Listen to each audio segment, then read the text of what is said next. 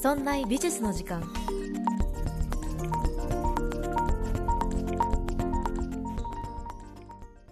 美術を身近にするこの番組「そんな美術の時間」そんなプロジェクトラチがお送りいたします。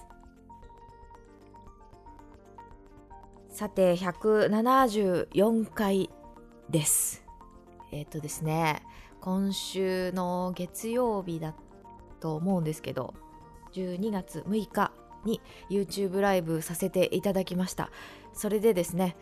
重大発表ということで、えー、お話しさせていただきましたけれども改めて、えー、お知らせさせてください。この度そんな美術の時間書籍化しました。ありがとうございます。えっ、ー、と人柄がわかるエピソードで楽しく読める大人の雑学西洋画家辞典ということで、えー、35人の西洋美術家を集めてそのエピソード集ということで、えー、本を発売することになりました、えー、12月6日から、えっと、販売予約。まだ販売はしてないんです。発売はしてないんですね。発売予約が開始しましてすで、にですねえっと洋画洋西洋画部門アマゾンの売れ筋ランキング西洋画部門で16位だそうです。ねまだできてもいないのに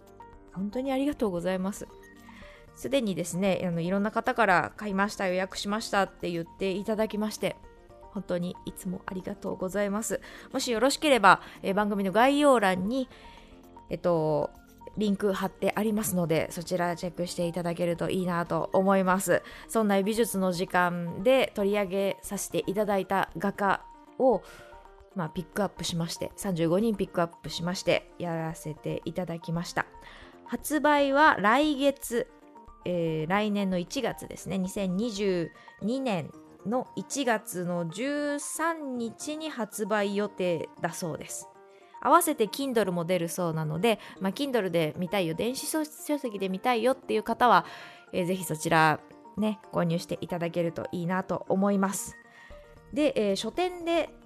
購入いただいた方はなんか特典もつくそうなのですがまたその辺はね追ってお知らせしたいなと思っています。そして先日 YouTube ライブでですねその35人誰だっていうねちょっと誰でしょうっていう話をしたんですけれども、まあ、ちょっとざざっと35人どんな人がいるのかなというのをお話できたらいいなと思います。全6章ありまして第1章がルネサンス北方ルネサンス第2章がバロックっていう感じで、えー、時代ごとに、カテゴリーを作ってその中で活躍した人物たちということでご紹介しています。第1章ルネサンス北方ルネサンスでは、まあ、ボッティチェリから始まって三大巨匠とかデューラーとかを合わせた8名8人の西洋画家を取り上げています。第2章ではバロック、まあ、17世紀に活躍した芸術家ということでカラバッチョから始まって、えー、王の画家にして画家の王であるルーベンスとかあとは、えー、オランダで活躍したレンブラントとかフェルメールを入れた、えー、5人の芸術家を取り上げています。第3章新古典主義ロマン主義ということで、えー、これはそんな美術の時間ラジオではやっていなかったんですが YouTube の方で、えー、取り上げた3名の方をね3人の芸術家を、えー、ピックアップしています第4章印象派後期印象派部門でですねえっとね印象派はね結構やったんですよラジオではだからどれを入れてどれを入れないみたいなこうせめぎ合いがねこうぐわっとあったんですけどまあマネから始まって印象派を代表するモネがあって後期印象派をまあ、象徴するようなゴッホとかセザンヌとかを入れた6人の芸術家を入れています。第5章、えー、世紀末美術ということで19世紀後半から20世紀ぐらいに活躍した5人の芸術家を第5章では取り上げています。まあ、この章はですね他の章と比べてだいぶ幕の内弁当というかオールスターズ感謝祭みたいな感じでまあ、5人のそれぞれの接点はあんまりないんだけど、まあ、この時期に活躍したっていうこの時代を象徴するような人たちを取り上げています世紀末感が出てくるクリムトとか、えー、明けました感が出てきたミュシャとかね。あとはモローとルオーのあの指定関係の話をしています。そして第6章最後はキュビズムと近代美術ということで20世紀美術を取り上げています。ピカソから始まってあとは現代アート近代アーティストである、えー、デュシャンとかウォーホルとかね、まあ、その辺を取り上げています。ということで35人の代表的な芸術家もう選びに選び抜いた選び抜いた？選び抜いたって言ったらあれですけどまあね、そのラジオで取り上げた人たちから、えー、選んでやりました。ありがとうございます。自分が本を書くっていうことが未だに夢のようで、うん。ねえ、本当に自分の力だけではないなというのを改めて感じました。ありがとうございます、いつも。ということで、えー、ぜひご購入いただけるといいなと思っていますそしてねもう一つ今週ももう一つお知らせをさせてください Amazon よりお知らせですこの番組をお聴きいただいているリスナーの方は Amazon Music で様々なポッドキャストが無料で楽しめるって知っていました？ということで、えー、今週も宣伝させてくださいよ Amazon Music ですえっとね最近ね私 Amazon Music でなんかクリスマスソングメドレーみたいなのをずっと聞いてるんですよ。ねもう最近12月ですね。もうすぐクリスマスです。私のクリスマスの予定はレオナルド・ダ・ヴィンチの映画を見るということでもう予定が埋まっておりますけれども、ええ、一人です。はい、それでですね、あのまあクリスマスソングいろいろあるじゃないですか。えー、山下達、なんだっけ山下、山下達、あるじゃないですか。ね、なんか私の世代ではないけど、なんか聞いたことがあるクリスマスソングみたいなのをね、こう、やーっと聞いてて、まあ、世界の終わりとかもいるし、なんか、バックナンバーとかね、あと、事変があったの私は良かったな。最近の子もいるし、なんか昔の子もいるし、ユーミンもいるし、っていうのをわーっと聞いてるんですね。で、まあ、クリスマスソング邦楽もあるんですけどなんかさ洋楽を聴いてるとさなんか何言ってるか分かんないんだけど洋楽の人たちって。でもわかんないけどなんとなくクリスマス気分をね味わうのをねあのやるために私は家で Amazon Music を流してそれでなんか Bluetooth のねスピーカーでやりながらお夕飯を作っている感じですよ。いや楽しいね。なんか洋楽のクリスマスソングってさ検索できないじゃん。邦楽だったらまあアーティスト名とか入れればなんとなくはこの人のこの曲とかってやっているんだけど洋楽の何がしって何にも出てこなくってただこの洋楽プレイリストもあるんですよ。ななんだっけ？ポップス？クリスマスポップスみたいなプレイリストがあってでそこにはねマレイア・キャリーもいるしあのペンタトニックスあのアカペラがすごい弾き方のクリスマスソングもあるしなんかねいろいろあってで全然知らないけどなんとなくクリスマスっぽいとかあ分かんなかったけど聞いたことあるやつみたいなのもいっぱい出てきてねこの時期のねあのプレイリスト面白いんですよね。やっぱクリスマスソングってなんかどっかショッピング行ったらなんとなく聞いたことある洋楽ミックスじゃないですか。なんかねその辺をね Amazon Music で楽しんでいます。ストリーミングだから出会えるっていうのが、まあ、そういうところなのかなって思ったりしたりしていますね。ぜひストリーミングサービスでクリスマスソング楽しんでいただけるといいなと思います。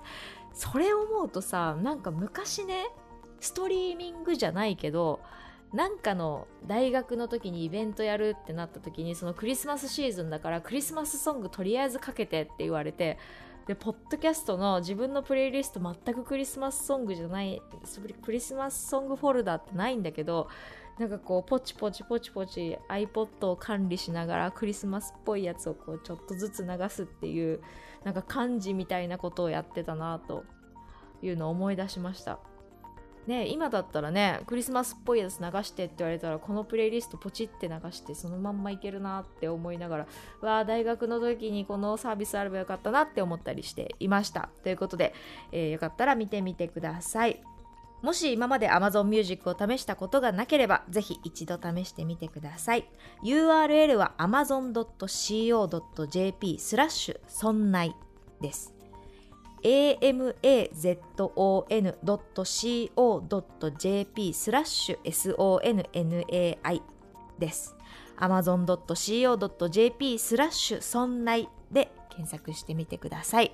えー、こちらの概要欄の方にね、えー、無料版でお聞きいただいている方だったら概要欄に書いてあると思いますので、そちらからチェックしていただけるといいなと思います。ぜひこちらから飛んでいただいて Amazon Music やっていただいて、ぜひクリスマスソング一緒に楽しみましょう。はい、じゃあね、あの本編入っていきますけれども、今回第174回はアート思考について話をしようかなと思っています。もう全然画家の話する番組じゃなくなってきましたね。人柄がわかるエピソードで楽しく読めるっていう本を出しておきながらだんだん、うん、そうじゃない話も結構するような回が増えてきました。逆にそれができるようになったと言ったら進化になるのかな進歩になるのかなと思っています。本当はねずっと喋りたかったんです。アート思考の話って。ただねうんまだできないなまだできないなと思いながらみんなでねそのリスナーさんと一緒に私はちょっとずつちょっとずつあの西洋美術について触れていきたいなと思っているのでアート思考の話ってね結構飛び級になっちゃうかなと思って全然してこなかったんです。ただ、えー、今月今月じゃないな先月からかな割となんだろうテーマで話すっていうことを番組でやりだしてきたので今年もそうですけれども今年なんてねあの一つのテーマに沿って全4回で解説していくみたいなことをやらせていただきました。でそこからの派生でまあ画家に絞らなくてもいいかなって番組の作り方を思うようになってきました。でその中でようやくこの話ができると思ってやっていますので是非本編入っていきましょう。最後まで楽しんでいってください。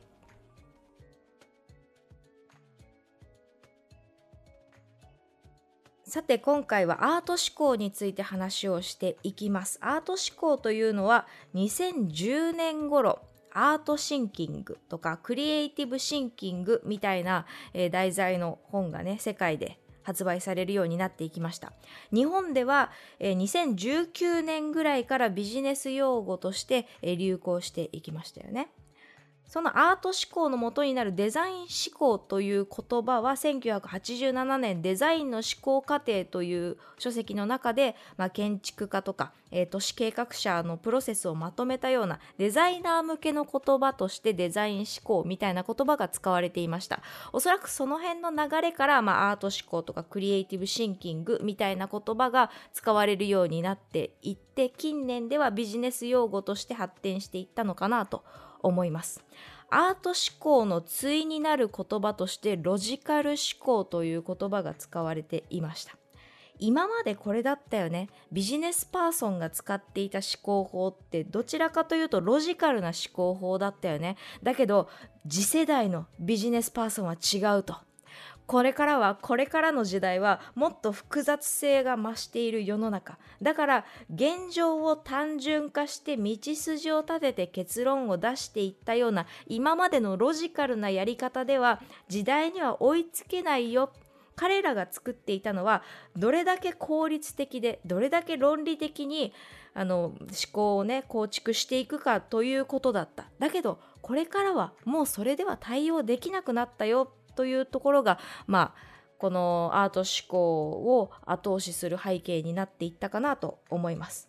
さらに突き動かしたものとしては GAFAM の登場も、まあ、大きな衝撃を与えたのではないでしょうか特に日本ではね Apple の iPhone とか iPad, iPad iPod とかっていうのがインパクトが大きかったかなと思います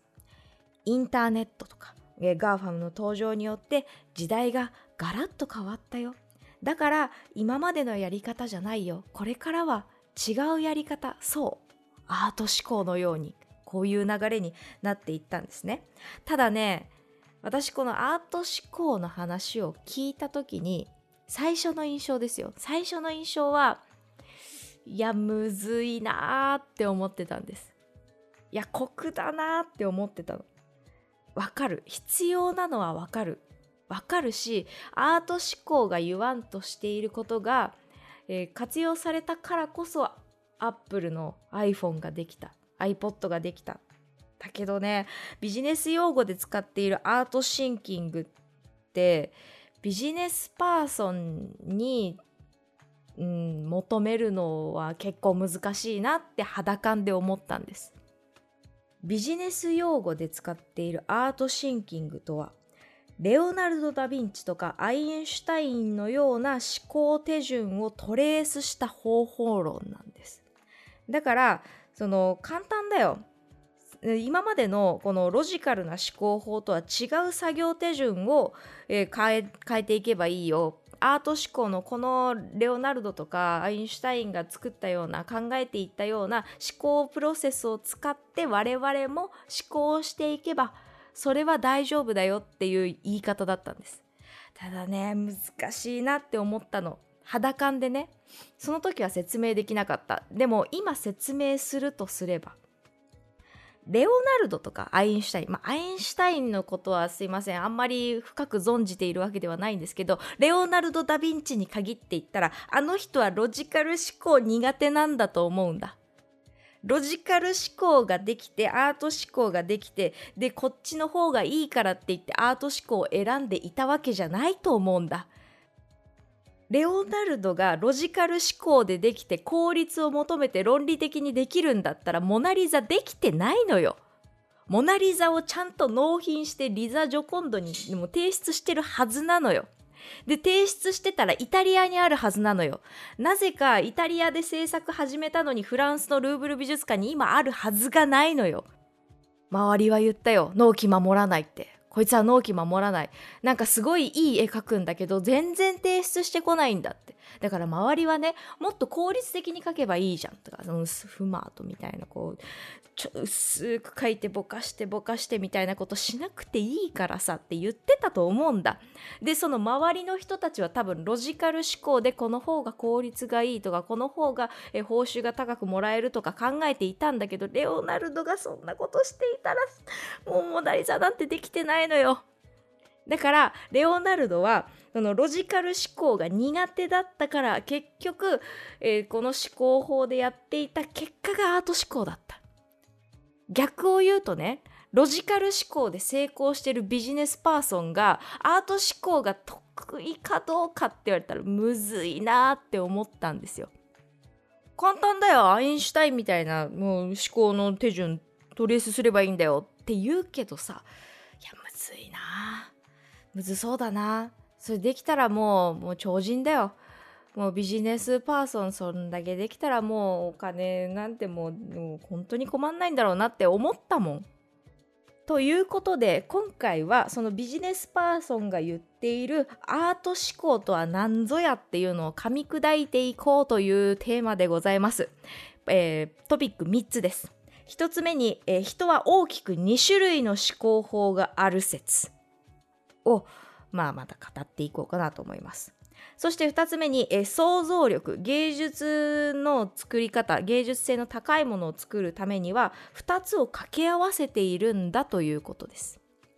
そして3つ目3つ目は audiobook.jp のおまけ音声としてつけますが、え教育論大人も使える子どもの創造性を高める教育術ということでやっていきますのでぜひ最後まで聞いてください。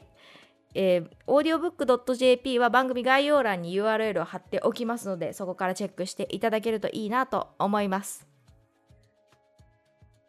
さて人は大きく2種類の思考法があるよというここの話をしている本がですね、えー、概要欄にリンク貼ってありますけれどもこれがビジネス論の本でもなければ美術評家が書いている本でもありません。医学博士の芸術論をまとめた本から引用しています芸術的創造は脳のどこから生まれるかっていうね大黒先生の話ですけれどもまあそのいろんなアート思考クリエイティブ思考の本が言っている思考の仕組みを、まあ、めんどくさい言い方で言っている本かなと思っています。まあ、めんどくさいっていうのは、まあ、専門的すぎると言った方がいいかもしれないですね。めんどくさいっていうのは私の主観ですから。あの、専門外からすると、ちょっと難しいなっていう本だったんですけど、すごくね、明確に書かれているかな。いろんな、その研究とか、いろんな、その心理学者の意見を交えながら、まあ、この話をしているんですけれども、まあ、その辺がね、面白いなと思いました。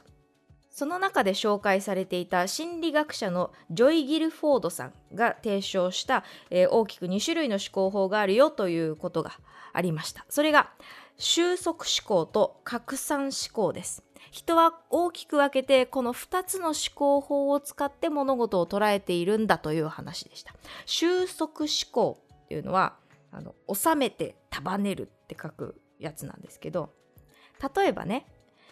1個の新しい情報が来ましたと。新しいニュースが来ました。新しいデータが来ました。ってこう来たら、その新しいデータが自分の脳内にこう入り込むわけですよ。そしたら自分の脳内にあるデータフォルダが検索をかけるんですって。ピッて。なんか、例えば、なんだろうな、あの、新しい新種の犬ですとかっていう新しい情報がピッてきたら、あの犬って検索するんだって、頭の中で。でこうピピピピピってやってあの類似データとか類似フォルダ似たような情報が自分の蓄積されたものの中にないかなって検索するんですって。あこれだ犬だっつって。でこの犬フォルダの中にちゃんと整理された頭の中のフォルダの中にねあの犬っていうフォルダがあってでそこにピッてしまうんだって。で大きくなった分キュッて圧縮する。これが収束思考なんです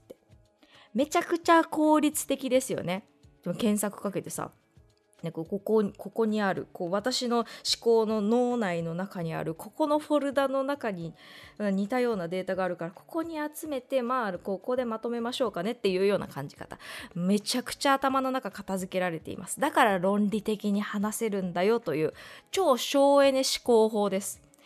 仕事できる人とかさ人をまとめられる人とかがこういう思考法だっていうのはなんとなく分かりますよね。頭の使い方うまいなーっていうような考え方です。これは子供より大人の方が使いこなせるそうです。あなたの周りにこんな人いませんか？この人収束思考めちゃくちゃうまいなっていう人いませんか？羨ましいですね。うまくいってる感出てますね。きっとお金も持っているんでしょう。きっとなんか、あの、大企業に行って、なんかすごいいい役職をもらって、あるいは起業をして、いっぱいお金をもらって、そんな人のイメージありませんか？あなたの周りにいるその人は、そんな感じじゃありませんか？私の知り合いにもね、あ、きっと収束思考得意なんだなっていう人います。その人はビジネスで成功してそして女の子にもモテるそうです。はい。一方で、拡散思考って何か？拡散ってね、あの、ツイッターとかさ、リツイートして、拡散しての拡散ですけど、一個の新しいデータが来た時に、新しい場所に保存するんだって。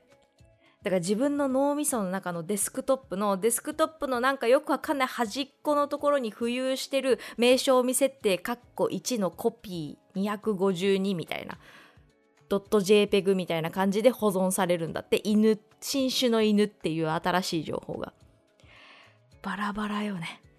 脳内に配置されたデータがもう自由にその辺に配置されていてでだからこそこう自由に移動したり組み合わせがこう容易だったりする。データが流用にこう出し入れができるという状態なのでアイデアがポンポン出ていったり。あとは柔軟性が高いので一つの概念に縛られず思いを巡らすことができる。そしてその出てきたアウトプットがかなりオリジナリティあふれる思考法なんだよというのが拡散思考です。ただこの拡散思考デメリットもあります。あなたの周りにいらっしゃいませんか？きっとこの人は拡散思考が得意なんだなっていう人いませんか？かしこまった場所でこの拡散思考が発揮されることはもしかしたらないかもしれないけど例えばプライベートでなんとなく雑談をしてる時にねああこの人出てくる言葉ファンタジーだなって思うことありませんか？いやなんかぶっ飛んでるしなんかめちゃくちゃ大真面目にこの人はすごい大真面目に興奮しながら力説してるんだけどなんか何ちょっと何言ってるか分かんないんだなっていう人いませんか？すっごい教育論についてなんか力説してるんだけどなんかなんかココナッツっていうワードすごいいっぱい出てくるんだけどなんだろうこの人の頭の中でココナッツっていうこのキーワードパワーワードがどういうプロセスの中でえどういう意味合いを含んでいるのかが難しいんだよなっていう人いませんか？ちょっと凡人の私にはあなたの言っている天才的な思考法は理解できません。あなたの言っている理論はよくわかりません。誰か、誰か日本語を日本語に翻訳できる方、お客様の中に日本語を日本語に翻訳できる方はいらせいらっしゃいませんか？みたいな人いませんか？この思考法はさっき言った収束思考のいいところをそのまま裏返してデメリットになります。この考え方はめちゃくちゃ非効率的です。さっきみたいにね、犬、新種の犬 .jpg みたいなフォルダを、あの、新しいデータをね、犬フォルダに格納して、で、後でうまく使えるようにしとこってならないんですよ。デスクトップのなんかよくわかんないところにポンって置いといて、名称未設定のまんま保存しとくの。非効率的でしょ？でね、理論的にこうするのも苦手なの。あの、頭の片付けがあんまりうまくできてないから、なんかこう、ドラえもんがさ道具探してる時みたいにうわーこれでもないあれでもないピッピッピッピッピッってやりながら頭の中を整理していくから。なかなかねこう理論的に構築するというのが難しいのがね拡散思考かなと思います。そしてこれが全く省エネではありません。脳みそのバッテリーすぐカラッカラになるような、ね、考え方だと思います。なんで私がこんなに喋れるかって言ったら私は収束思考がめちゃくちゃ苦手なんです。私の脳みそはね、あのマニュアル車でギア一足で高速道路走ってるんですよ、ずっと。ガーって。でもそれがね、あの頭のいいビジネスパーソンはこういうわけです。そんなの効率悪くないですかと。いやいや違います。ずっとマニュアル車でギア一足で走らないでくださいと。最初のね、1足は最初だけでいいんです。だんだん2足、3足って上げてきて、それで高速道路に乗るときはもうトップギアで走ってくださいと。なんだったらマニュアル車で乗らないでください。オートマでやってください。アクセルとブレーキだけで十分です。いやいや違いますと。オートマ車ももう古いんです。今だったらもう自動運転です。自動運転だったら私たちはもうハンドルを握ることさえでき、でき、やらなくていいんですよ。もうそんな時代はもう終わったんです。こんな非効率的なことをしないであなたも自動運転に変えましょう。できないのよ。できないのよ。できないんだよ、これが。だってさ、自動運転がいいです。ドットテキストが新しい情報入ってくるでしょで、それ取った時は、ああ、そっか、勉強になるなってなるのよ。だけど、じゃあ、これをじゃあ自分の頭の中にフォルダーで保存しますってなった時になぜか名称未設定カッコ1のコピー362とかになっちゃうのよ。これどうやって使えばいいの？だってそのさその有力な情報をうまく活用するためにはうまく活用するための脳内アプリケーション適切なアプリケーションを立ち上げなきゃいけないでしょ適切なアプリケーションを立ち上げてでコマンド I で読み込みをするんでしょ？読み込みをしてでそのあの自動運転の方がいいよドットテキストをそのアプリケーションで読み込まなきゃいけないでしょ？でそれそれができてようやく私は自動運転ができるのよ。だけどさそのアプリケーションが立ち上げられたとしてそのさっき保存したドットテキストはこの名称未設定カッコ1のどれとりあえず手当たり次第探すの。名称未設定、カッコ1のコピー9をまず出すのね。そしたら、私が2歳の頃の写真が出てきたと。私の2歳の頃の写真懐かしいって言いながらこの懐かしいエピソードを10分喋るでしょ？いやいや違うと。名称未設定、カッコ1のコピー225を開くでしょ？そしたらね、学生時代に書いたレポートが出てくるのよ。レポート .jpeg で出てくるの。でこれがレポートだというのを思い出すまでにまず5分かかるでしょ。全然自動運転にならないのよ。私は聞きたい。今成功してるビジネスパーソンに聞きたい。この思考法やりたい？やりたいですか？多分ねあのビジネスパーソンが使って言っているそのアート思考を取り入れた方がいいみたいなのは多分これじゃないと思うんだ。彼らが言っているのはこの思考法の、えー、出てくるランダム性も取り入れつつロジカルに活用したい欲なんだ。ね。想像力の高い子供が大人に育つ大人になるっていうのはこの2つの思考法を行き来しながら少しずつ使える知識を増やしていってそれが大人になるということなんですってこれディープラーニングのやり方もそうなんですけど最初に無数の犬の写真を出すとでそこから、まあ、最初はちんぷんかんぷんな回答が返ってくるんですけどだんだん分かってきてだんだん正確になっていくと。これ犬ですよね。これは猫ですよねって弾けるようになると。そういうことを多分言っているんだろうなというのがまあ分かってくるかなと思います。さあだんだん概要がつかめてきました。ビジネスパーソンが言っている成功者の人たちが言っているアート思考とは何ぞや。私たちが芸術を感じる時芸術性を感じる時というのはこの頭にある収束思考パターンフォルダに収めたい欲求とまだ見ぬ新しいものの欲求がせめぎ合ってる時芸術性を感じるんですって。だから単純にぶっ飛んでる考え方とか単純に論理的にまとまっているという考え方ではなくってちょうどいい新しさちょうどよくぶっ飛んでいてちょうどよく説明ができるっていうこの狭間を私たちは感動を覚えるしで芸術性を感じるポイントなんですって。どっちもいるんですって。いや確かにそうだよなと。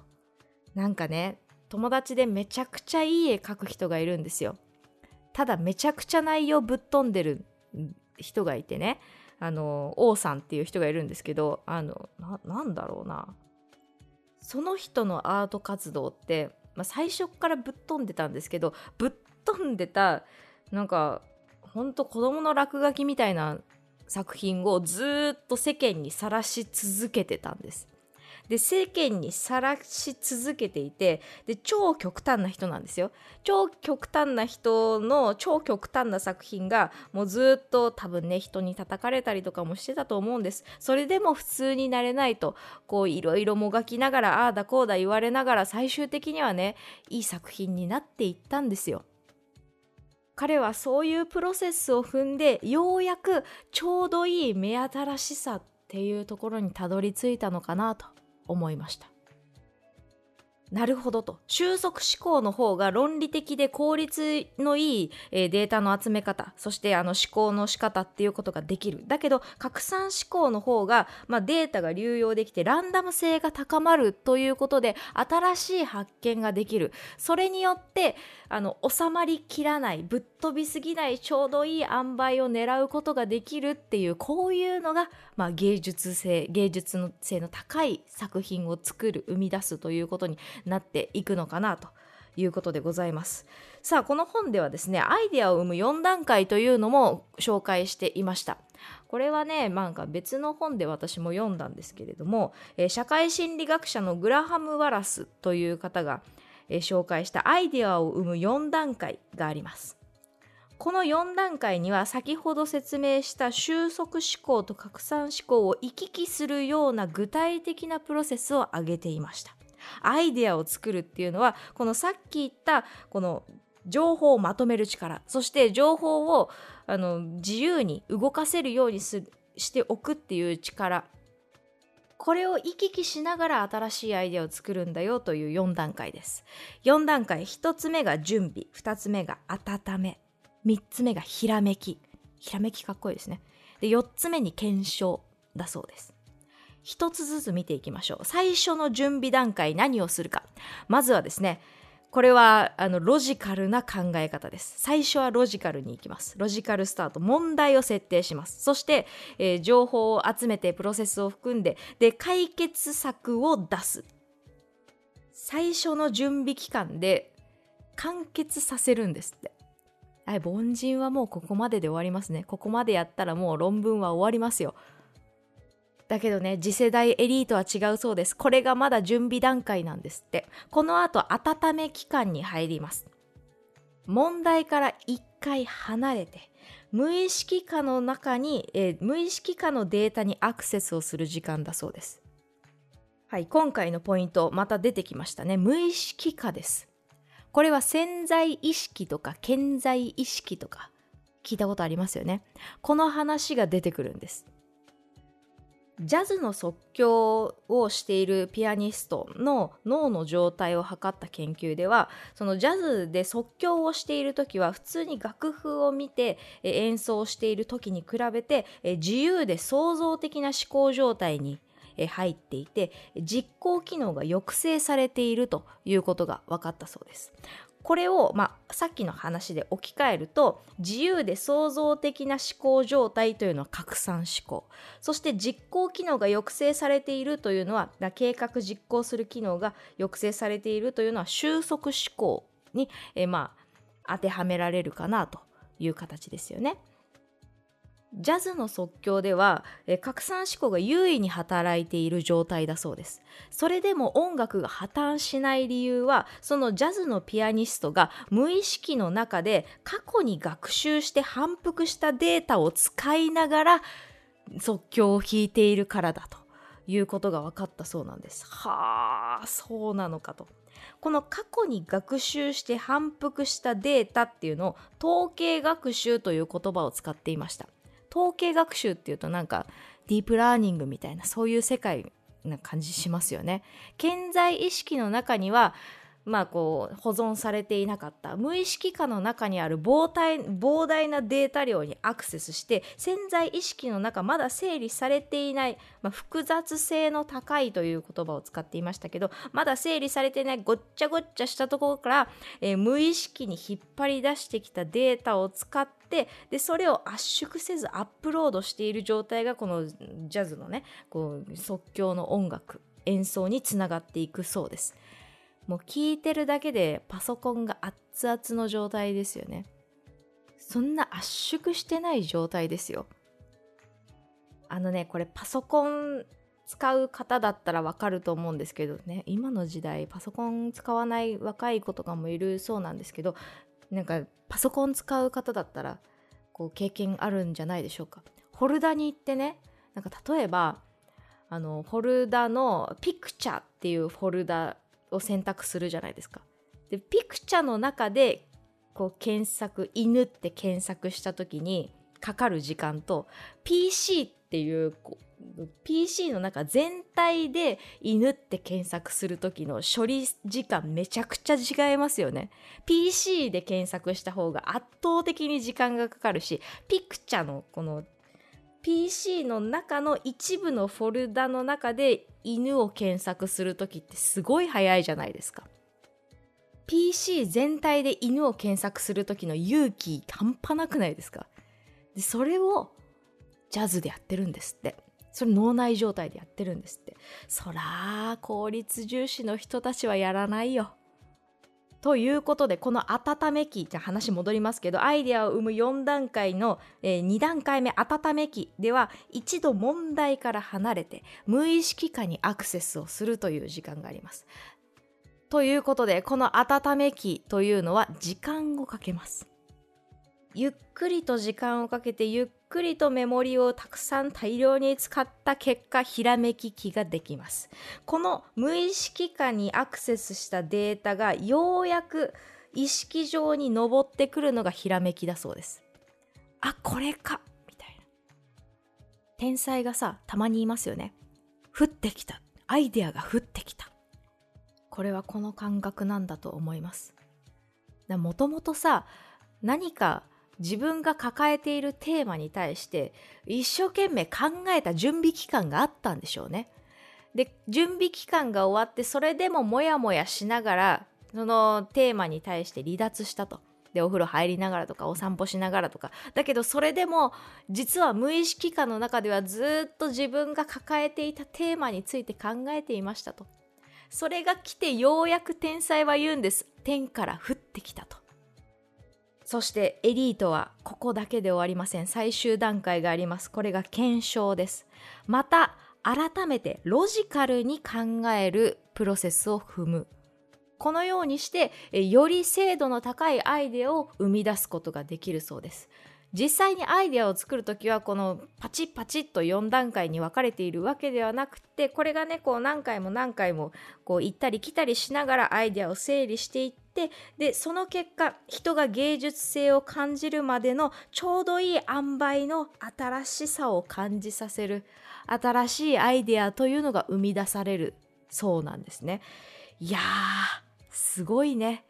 結構大変なことしてますよね。ということで、えー、まとめていきますとビジネスエリートが目指すアート思考を噛み砕いていきましょうという回でしたもともとはビジネス用語で流行していたこの言葉を改めてアートのプロセスを理解するための、えー、場になってくれたらいいなと思っていますそしてここで導かれたものというのはビジネスパーソンだけではなくアーティストも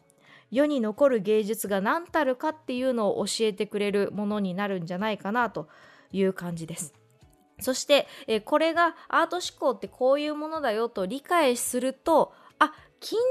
代アート近代アート以降のこの革命合戦って何してたのかなっていうのがなんとなくつかめてくるのではないでしょうか。彼らは常に新しさを感じさせるそんなアイデアを求めていたんですね。だから革命合戦が起こっていたんだと。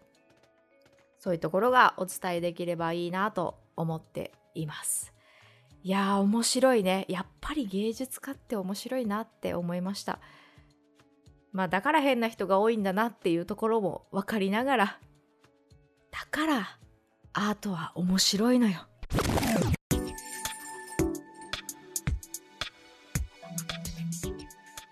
さて、いかがだったでしょうか？今週の配信はここまで。この後、audiobook.jp ではおまけ音声をつけています。今回のおまけ音声は、アート思考の教育論、大人も使える子供の創造性を高める教育術を話しています。本編でアイデアのプロセスを話をしました。だけどね、冒頭でちょっと話したんですよ。拡散思考が上手い人は収束思考苦手なんじゃないか。そして逆もあるんじゃないかっていうのを話をしました。じゃあどう鍛えるのか。プロセスは分かった。言いたいことは分かった。じゃあこれをどうやって身につければいいのかっていうのを話をしていきますので、ぜひ番組概要欄からチェックしてみてください。そんな美術の時間では皆さんからのご意見ご感想などメールをお待ちしております。メールアドレスは art.0438.jp art. 数字で 0438.jp です。また、そんないと名の付く番組は他にも、そんなことないっしょ、そんない理科の時間 B、そんない雑貨店と3番組ありまして、そんないプロジェクトというグループでお送りしております。そんないプロジェクトにはウェブサイトもありまして、そこから今配信中の番組や過去に配信していた番組を聞くことができます。URL はそんない .com、sonnai.com となっております。また Twitter もやっていますので、そちらの方はそんない P で検索してみてください。私の Twitter、そして YouTube チャンネルもありますので、ぜひチャンネル登録、高評価よろしくお願いします。YouTube チャンネルはラチアートで検索できるかと思います。それではまた来週木曜日お会いしましょう。